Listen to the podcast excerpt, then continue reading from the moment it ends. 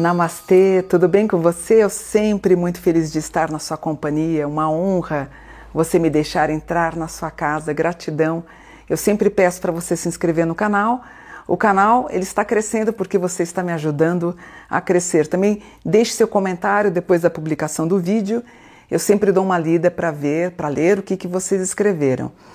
E, e toda semana a gente faz um pedido no Instagram perguntando qual é o vídeo que vocês querem que eu grave. E o mais pedido disparado essa semana foi da atriz Daniela Pérez. E eu fiz uma pesquisa de mapa, não sei se dá para ver. É, muita informação, talvez eu venha, volte, porque assim, eu monto o mapa, mas eu gosto de estudar junto com vocês. Então a gente vai analisar juntos. A Dani, a Daniela Pérez, nascida em 8 de agosto de 1970, ela morreu em 28 de dezembro de 92. Ela é filha da escritora, da escritora Glória Pérez, o marido dela, o Raul Gazola, e ela tinha 22 anos quando, em 28 de dezembro de 92, ela foi assassinada pelo pastor Guilherme de Pádua e Paula Tomás em uma emboscada com 18 punhaladas, né? Ou ele fez, ele perfurou o pescoço dela, o pulmão e o coração. O coração foi o mais atacado por eles, tanto que o coração até ficou para fora de tanto ataque ao coração. Ambos foram condenados por homicídio duplamente qualificado por motivo torpe. E, e uma coisa que me chamou a atenção, que deu no mapa da Dani, é, ela praticamente teve o ombro deslocado porque eles arrastam ela para um matagal e chegou a machucar uh, um dos ombros da Daniela. E assim, eu estou falando, mas é, é, muito difícil né, a gente fazer um mapa desses, né? Porque a indignação na época do, do que ocorreu, a indignação da população resultou inclusive na alteração da legislação penal. E eu quero contar uma coisa para vocês, particular, já vou entrar no mapa, eu sei que vocês estão curiosos. Curiosos não é nem a palavra, gente, a gente está indignado. Eu estava em Machu Picchu, voltando de Machu Picchu, quando eh, eu fiquei sabendo da, da morte da, da Dani, Inclusive, foi um momento que eu estava muito ligada às canalizações, às psicografias, enfim. E depois, posteriormente, eu fui no Chico Xavier para ele me orientar e acabei fazendo uma canalização da Dani, onde ela estava muito revoltada, muito revoltada com o que aconteceu. E falaram muito mal de mim. Mônica, depois você está errada, depois que a pessoa morre, ela vira um anjo, é, ela não pode estar revoltada. As pessoas têm uma falsa ideia que quando nós morremos, nos tornamos anjos da noite para o dia. Não é assim, gente. O que eu sou aqui, a minha indignação, eu continuo no outro plano também. As pessoas acham que depois que morre, as pessoas ficam boazinhas.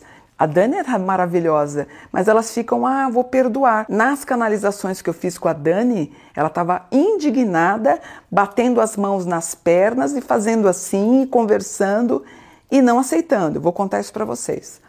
Alguns anos depois, eu fui fazer uma entrevista no Rio de Janeiro com Pedro Bial. É, é, basicamente era o Converse com Bial, Conversa com Bial, só que era na Globo News. Eu fui lá, conversei e falei isso. Eu falei, Pedro, é, a Dani está indignada, ela está revoltada com tudo que está acontecendo e ela, enfim, querendo, clamando por mais justiça e dei alguns detalhes. Por que, que ela estava indignada? Porque ela falou, isso eu dei entrevista para o Pedro Bial, ela falou que a justiça não seria feita. Por isso que ela estava tão irritada, que ela estava tão nervosa. Imagina você falar isso anos antes, quer dizer, ela desencarna eu falo isso e todo mundo assim, Mônica, você está enganada. O rapaz está preso. E ela falava, e ela fazia, ela batia, ela batia na perna dizendo que não, que a justiça não ia ser feita. O que, que aconteceu? Ele foi solto, né? Ele cumpriu parte do tempo na cadeia e ele foi solto. Quando eu dei essa entrevista para o Pedro Bial, a Glória Pérez liga para mim, liga para Globo e eh, nós vamos no switcher, que é a sala onde tem, a gente faz toda, como é que chama, filho, a organização do, do, do som e tudo mais. E a Glória quis falar comigo. Então ficou eu, Pedro Bial e a Glória em particular conversando. Eu falei para ela, Glória, o que eu falei para o Pedro, estou falando para você agora. Tua filha está indignada porque o rapaz vai ser solto. E ela falou para mim, ela falou, Mônica, eu, eu acredito que isso vai acontecer. E a gente conversou com mais detalhes. Falamos dos irmãos, enfim, do pai, uma série de situações. Ela ficou muito emocionada. Ela chorou o tempo inteiro. E eu falando, fazendo algumas revelações para ela. Então, toda vez que eu lembro do crime ou Sempre quando eu postei alguma coisa na época do, como é que chama, Orkut, por exemplo, as pessoas dizendo que era impossível, ela tá indignada e tudo mais. E ela estava. Se bem que pelo mapa também, ó, se vocês perguntarem como é que ela está espiritualmente, não é que ela está em paz, ela continua indignada também. Vamos dar uma olhada no mapa então da Dani. Ela é uma leonina com alguns aspectos em Sagitário. Ela também tem uma lua em Sagitário, né? Uma jovem que queria voar na carreira. Um Mercúrio em Virgem, uma moça muito discreta, tanto que ela era casada com o Raul, tinha uma vida entre os dois de modo muito particular, ela muito reservada. E uma das coisas que pega frente ao Guilherme é que ele tenta inverter a situação. Né? Na verdade, ele manipula a mídia dizendo que quem tem culpa é ela, foi ela que foi culpada pelos atos que ele praticou. E mais ainda, ele disse que não foi ele o culpado, que quem fez foi a ex-esposa dele. Quer dizer, ele é um grande psicopata, narcisista, que atualmente ele é pastor. Eu fico indignada como é que alguém pode aceitar a voz de Deus frente a esse homem e as pessoas ouvindo um pastor que matou, deu 18 apunhaladas numa moça inocente. É, aqui aparece, por exemplo, um grau dela não ter concretizado um sonho de ser mãe. A gente tem, a, por exemplo, na casa 8, a gente tem a Glória. Porque, na verdade, quando ele apunhala a Dani, a vontade dele era estar tá apunhalando a Glória, porque, segundo a gente soube, ele estava tendo o papel dele um pouco mais reduzido, ele estava muito bravo com a Glória. Isso mostra aqui no mapa. E a Daniela subindo. E o marido, inclusive, também fazendo novela, fazendo peças de teatro. Por exemplo, o Raul ele entra na casa 5, o amor da vida dela. E ele sempre, quando dá entrevista, ele diz que ela estava apaixonada por ele. Mentiroso, manipulador, narcisista, psicopata. O Guilherme está na casa dela, na casa 9. Aí você pode falar, Mônica, isso pode ser dívidas de vidas passadas? Não, no mapa não dá isso. Se ele tivesse na casa 8, sim. Casa 12, 8, 4 e 1, geralmente são dívidas, é, dívidas kármicas. Por exemplo, a Glória com ele poderia ter alguma coisa espiritual, mas ela, ela não teve, não tinha culpa de nada e não era para estar tá acontecendo isso na vida dela. Por exemplo, no mapa, o que me chamou a atenção é um grau que eu aviso o meu cliente que ele pode deslocar o ombro. Quando eu montei o mapa hoje, eu falei: Meu Deus, que chocante saber que ela teve o, o ombro praticamente foi dilacerado, porque esses dois canalhas arrastaram o corpo da Dani para o matagal sem dó nem piedade. Ele deu um mata-leão na moça, ela desmaia, ele desfere um soco nela e começa a apunhalar essa moça. Eu lembro na época, em 92, saiu muita matéria dele dizendo que quando ele tomava café num bar, ele colocava um copo de café para ele e um copo supostamente para uma entidade que estaria com ele. As questões da psicopatia estão muito presentes, mas vamos voltar ao mapa da, da Dani. Ela com Sol em Leão, uma lua em Sagitário poderia ter feito carreira internacional, ela super apaixonada pelo marido e pela mãe, uma pessoa muito culta, um excelente relacionamento com o marido, marido inclusive por questões da espiritualidade, e esse homem termina e desfere os golpes na Daniele, acabando uh, com a vida dessa moça. Ah, perdão, o que, que eu falei, filho? Desculpe, da Daniela. É que eu fico tão emocionada quando. Porque vem toda uma memória da gente, tanto pelo fato, pelo fato de eu ter visto ela indignada e que todo mundo ficou contra mim. E outra, eu lembro, na época, e todo mundo, imagina, pare de fazer isso com a moça, você está falando em verdades. Eu falava, gente, esse rapaz vai ser solto. E todo mundo, para com isso, Mônica. E a gente fica chateado, porque a gente quer alertar e a gente não tem voz, né? E essa situação, a mídia querendo, é, eu lembro disso, a mídia, porque eu fiquei tão tocada como todo mundo, começou a dar voz para ele e fazendo entrevistas com ele, dando voz para ele e jogando, entornando o caldo contra a Dani. E ela ficou como vilã, para variar aqui no Brasil, né, gente? Sempre a mulher é culpada de tudo. No dia do acontecimento da morte da Dani, aqui aparece uma certa intuição interessante. Por algum motivo, ela pode ter tido uma intuição ou o marido, aparece uma vontade talvez de não querer trabalhar, mas ela teve que trabalhar, alguma coisa talvez com o carro, talvez o carro não pegou, não ligou, tipo, não vai, aparece aqui no mapa também. Ela bem disposta no dia para gravar, tá dando aqui, mas infelizmente aconteceu.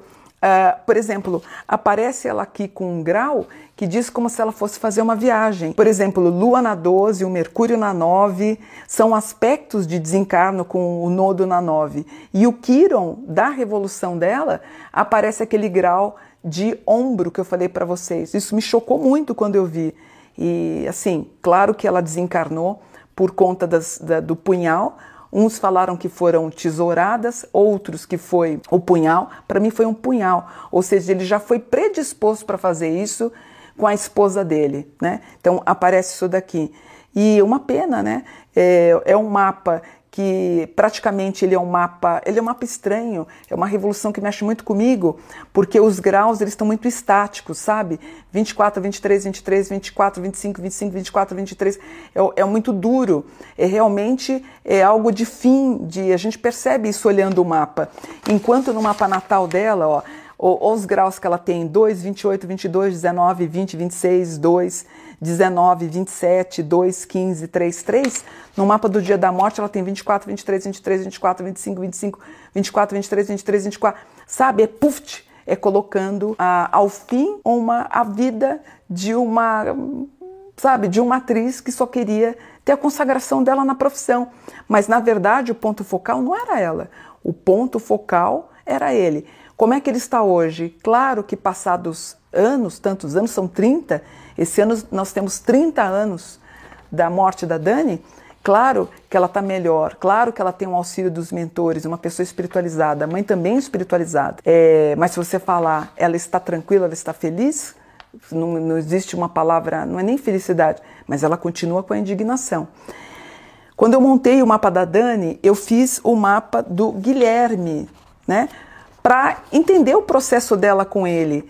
E eu não quis, eu não vou fazer isso no mapa da Dani, eu não vou falar do mapa do Guilherme no mapa da Dani, sabe?